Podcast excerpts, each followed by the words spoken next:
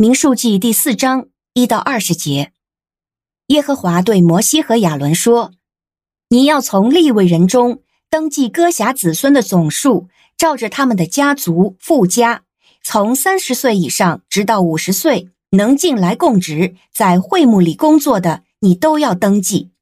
哥辖子孙在会幕里的工作就是管理至圣之物。起营出发的时候，亚伦和他的儿子要进去。”把遮盖制圣所的幔子卸下来，用来遮盖约柜，又把海狗皮罩盖在上面，再铺上纯蓝色的布，然后把杠穿上。在陈设饼的桌子上，他们要盖上蓝色布，把盘子、碟子、杯和奠酒的爵摆在上面。桌子上也必须有长线饼。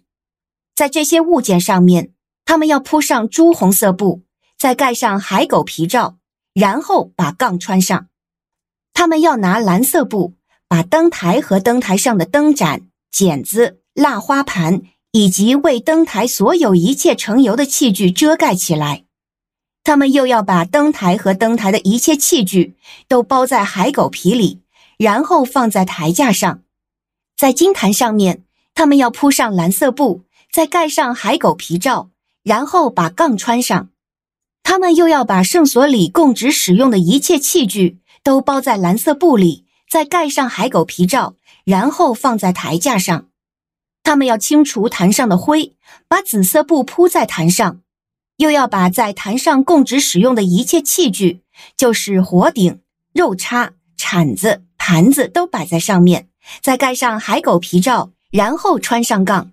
全营出发的时候。亚伦和他的儿子把圣所和圣所的一切器具遮盖完了以后，哥辖的子孙就要来抬，只是他们不可触摸圣物，免得他们死亡。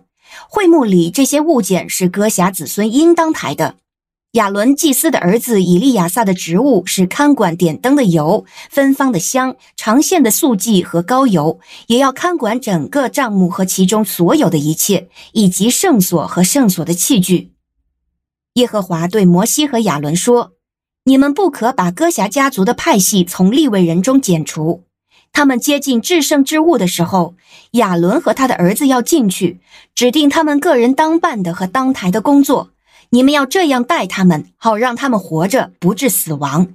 只是他们连片刻也不可进去观看圣物，免得他们死亡。”您现在收听的是天赋爸爸说话网。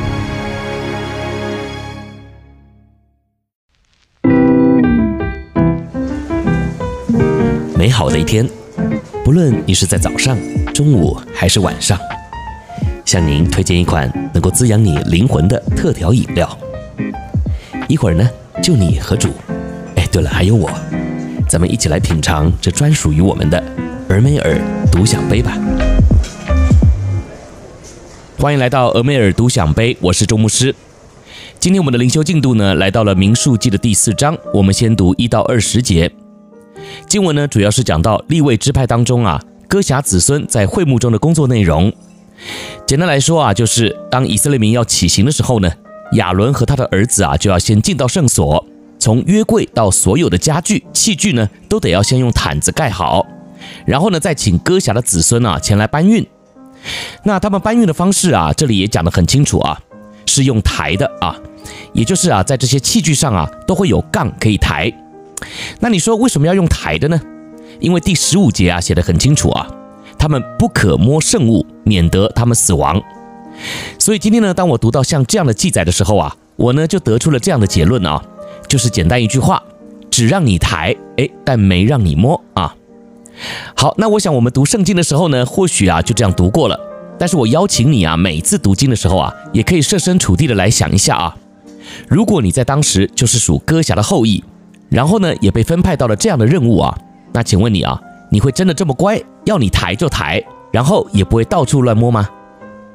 甚至呢，到了今天的第二十节啊，还提到说，他们连片时不可进去观看圣所，免得他们死亡。我就在想啊，这个呢，还真的是说中了我们普通人的毛病啊。就是，哎，你越不让我看，越不让我摸，我就越想看，越想摸啊。那我会这样说啊，倒不是真的多么不看重神的命令啊。但有时候啊，我们总是会被赋予了一项工作之后啊，就也会以为有了另一项权利了啊。你想想看啊，这个搬运会幕的工作啊，在这里呢就已经写得很清楚了，全以色列民是只有立位支派中哥辖的子孙啊才能做的，也就是啊，他们是除了亚伦还有他的儿子之外啊，少数能够碰到圣所器具的人。那光想到这里啊，是不是就觉得很荣耀呢？好，那我再来问你啊，当你被赋予了这样的特权之后啊，会不会也很自然的就在这样的权利上啊，给自己再添上几笔呢？也就是说啊，既然让我抬，那我摸一下又怎么了呢？你要让我抬，那我是不是也得要看清楚抬的是什么啊？那就这样偶尔让我稍微看一下，不行吗？我不知道啊，你面对侍奉，是不是有时候呢也会这样自以为是啊？就像我们呢常常会听到这样的一句话啊，就是给了你一点权利，然后呢你就飞上天了。今天呢，我想要透过这篇分享啊，很严肃的来提醒你啊。神要你抬，哎，那你就只能抬啊，别去想说这里摸一摸啊，那里呢还能看一看啊。我要告诉你的是啊，神呢并不是小气啊，不让你摸也不让你看，而是神呢要我们学习在他的面前存有敬畏的心。敬畏啊，直接的翻译就是恐惧害怕，或是你也可以说战战兢兢。请问啊，你面对神是带有这样的态度吗？有些教会的领袖啊，或是在教会有权柄的同工。也会很常犯这样的毛病啊，就是总以为神既然托付我做这些事，那么其他的事呢，我就也可以做啊，我呢就也应该管。